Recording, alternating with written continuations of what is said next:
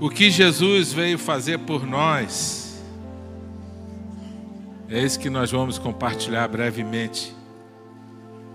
A Bíblia diz que todos nós pecamos, somos pecadores, não há um justo sequer. Jesus veio resolver o problema do nosso pecado, que todos nós nascemos com ele. Então, primeira coisa que Jesus veio fazer por nós, Jesus veio pagar o preço do nosso pecado, lá na cruz.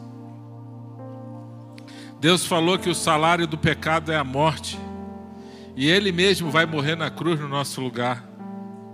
Isso se chama amor. É como um juiz que vai julgar o réu, dar a sentença, e ele deixa a sua toga e desce e vai cumprir a pena no lugar do réu. Deus fez isso por nós. É um amor que só pode vir do coração de Deus. Jesus é a expressão desse amor, demonstrado na cruz, em nosso lugar.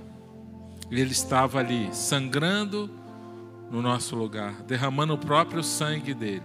Mas ele venceu a morte e Deus promete que nós vamos vencer também. Segundo, ele veio para nos dar vida eterna. Para entrar no céu, um dia todos nós sairemos dessa vida aqui. E o nosso corpo, ele tem um prazo de validade, mas o nosso espírito, ele é eterno. Ele vai existir sempre. Você é eterno. Depois da nossa morte física, nós vamos continuar existindo. É o que a Bíblia fala. Eu creio nessa palavra, creia você também, porque Deus não mente, diz a Bíblia. Só que nós queremos uma eternidade com Deus, e para ter eternidade com Deus, nós precisamos de Cristo. Ele é que nos dá essa vida eterna. João 10, 27 diz: As minhas ovelhas ouvem a minha voz, e eu as conheço e elas me seguem.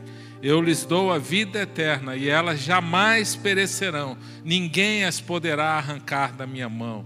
É uma promessa de Deus. Depois que você toma uma decisão com Cristo, ninguém pode tirar mais. Ele promete: jamais te deixarei, jamais te abandonarei. Terceiro, que Jesus veio fazer por nós, ele veio dar livre acesso ao Pai. Antes, lá no Velho Testamento, para ter perdão dos pecados, ter acesso a Deus, precisava do sumo sacerdote, precisava sacrificar o animal, derramar o sangue lá no Santo dos Santos, na Arca da Aliança. E o sumo sacerdote, só ele poderia entrar no Santo dos Santos. Tinha um véu que separava o santo lugar do Santo dos Santos. Deus estava ali no lugar, no Santo dos Santos, ou lugar santíssimo. Agora não tem mais isso. Jesus rasgou o véu. Amém? Mateus 27 diz: quando Jesus, na crucificação dele, quando ele morreu, o véu se rasgou do alto até embaixo, lá no templo o véu que separava o santo lugar da presença de Deus, que é o, o Santo dos Santos. Deus estava querendo dizer o seguinte: não precisa mais de tabernáculo, de templo, Deus não habita mais em templos. Agora você tem um acesso, não precisa mais sacrificar animal, não precisa mais de arca, da aliança, não precisa mais nada disso. Agora você tem acesso ao Pai através de Cristo em qualquer lugar. Jesus é o acesso. A Bíblia diz em João 14,6 que Ele é o caminho, a verdade e a vida. Ninguém chega ao Pai se não for por Ele. 1 Timóteo 2,5 diz que Ele é o mediador entre Deus e o homem. Então, o acesso a Deus se dá por Jesus Cristo. A gente só consegue chegar a Deus se primeiro tem que crer, tem que passar por Jesus, tem que crer na morte e na ressurreição, tem que entregar a sua vida a Cristo para que Ele seja seu Senhor e Salvador, é o que a Bíblia ensina. Jesus é o Messias prometido, é aquele que viria fazer a reconciliação do homem com Deus. Jesus não veio criar uma religião, ele veio reconciliar o homem com o Pai, com Deus. Quarto, Jesus veio destruir as obras das trevas. Aquele que pratica o pecado é do diabo, porque o diabo vem pecando desde o princípio. Para isso o Filho de Deus se manifestou, para destruir as obras do diabo. Então Jesus veio para destruir as obras das trevas. Pessoas que estão com uma vida arrebentada, destruídas, pecados, doenças, vícios, depressão, opressão maligna, possessão maligna. Jesus vem para libertar. Conhecerão a verdade e a verdade libertará vocês. João 8:32. Jesus veio para isso, para desfazer obras malignas, para libertar de prisões, de cadeias de pecado, para dar uma nova vida.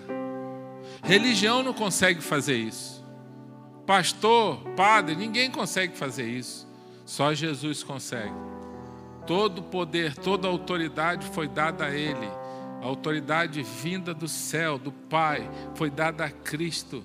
Ele é autoridade sobre todo nome, e todo joelho se dobrará diante de Jesus, diz a Bíblia. Ele veio para destruir as obras das trevas ele veio para nos colocar na família de Deus. A Bíblia diz que agora nós não somos mais estrangeiros nem forasteiros, nós somos membros da família de Deus, todos aqueles que creem. João 1,12 diz: Todos quantos receberam, ou seja, receberam a Cristo em seus corações, Deus deu o direito de se tornarem filhos de Deus. Você é um filho de Deus. Quando nós cremos em Jesus, Efésios 1,13 diz que Deus coloca o Espírito dele em nós, é o selo de propriedade de Deus. É um selo que Deus te sela como propriedade dele. É o Espírito Santo de Deus. E nós só entramos, entraremos na eternidade se tiver esse selo. É a presença de Deus na vida das pessoas que se manifesta através do Espírito Santo. O Pai está no céu, Jesus está à direita do Pai. Na ascensão, ele no corpo glorificado, ele subiu aos céus, está à direita do Pai. Deus se manifesta na terra através do seu Espírito, o Espírito Santo, que é uma pessoa. Deus, ele é Pai, Filho e Espírito Santo. O Espírito Santo entra na vida das pessoas quando elas creem em Jesus Cristo como Senhor e Salvador. É o Espírito Santo que vai te convencer daqui a pouquinho que você precisa de Cristo. Ele já está tocando o teu coração aí, ele já está sondando a sua vida. Porque a Bíblia diz que o Espírito Santo nos convence do pecado, da justiça e do juízo. Nós precisamos de Cristo e o Espírito Santo entra na nossa vida quando nós cremos em Jesus, nós nos entregamos a Ele e reconhecemos o amor de Deus demonstrado na cruz. Quando Jesus morre e ressuscita, Deus fala assim: olha, se vocês creem nisso de todo o coração, eu venho morar na vida de vocês e eu escrevo o nome de vocês no livro da vida. É o que a Bíblia fala. Jesus veio, seis e último ponto. Jesus veio para ser o nosso descanso. Jesus vem para dar paz. A paz é um dos maiores sinais da presença de Deus na vida de uma pessoa. Por quê? Primeiro, porque é um, fruto do, um dos frutos do Espírito Santo, é a paz. E Jesus é o príncipe da paz. Ele vem para dar paz. Quando Deus está falando em vida de abundância, Jesus fala que ele vem para dar vida, vida plena e vida de abundância. Ele está falando de uma vida de paz, de descanso, de confiança em Deus. É uma vida que, mesmo em meio à adversidade, você tem paz. Paz é um sinal da presença de Deus na vida de uma pessoa. Deus também traz na nossa vida propósito. Uma vida sem propósito é uma vida sem sentido. Às vezes a pessoa está perdida, ela não tem propósito, ela não, tem razão na vida dela. A razão da vida dela são coisas, são pessoas, nada pode ser a razão da sua vida a não ser Cristo. Por quê? Porque é Ele que dá o propósito, é Ele que faz a tua vida ter sentido, porque é Ele que te conecta com o Pai. E quando nós estamos conectados com o Pai, nós encontramos propósito, porque é Ele que vai guiar a nossa vida. Ele que vai nos dar a direção. É Ele que dá o caminho.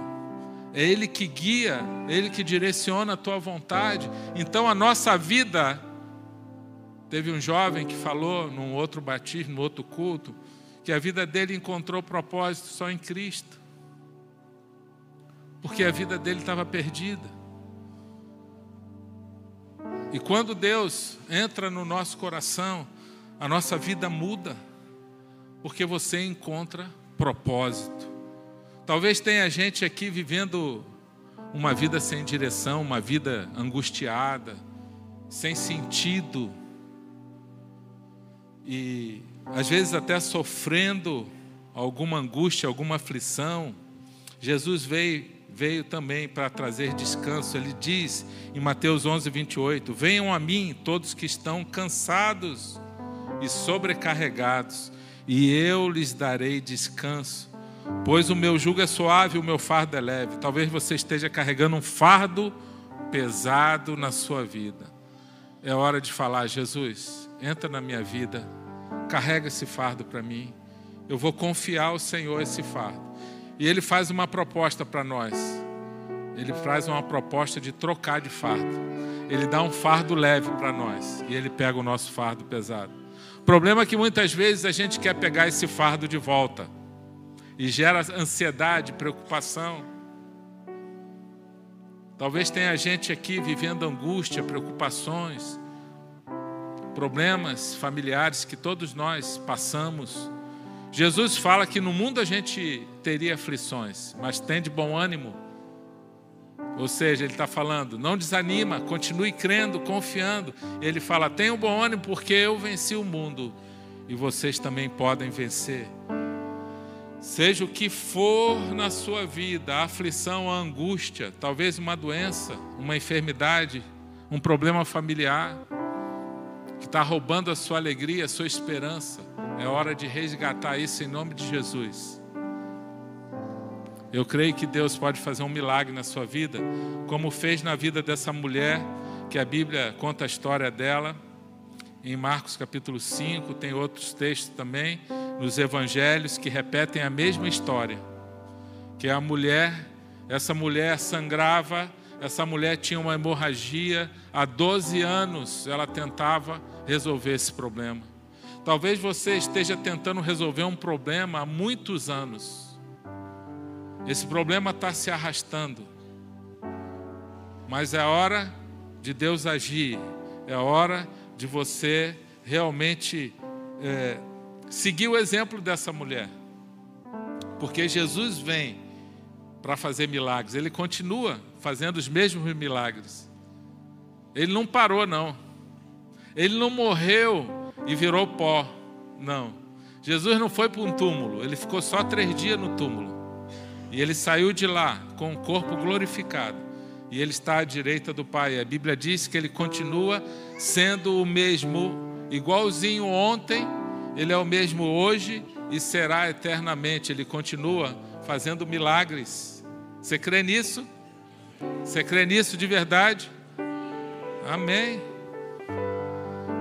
Essa mulher tinha essa doença que fazia ela sangrar ininterruptamente. Ela gastou o dinheiro dela todo, foi em todos os médicos. 12 anos. Só que essa doença, essa hemorragia que ela tinha, é, pela lei de Moisés, ela era considerada impura, então ela ficava isolada.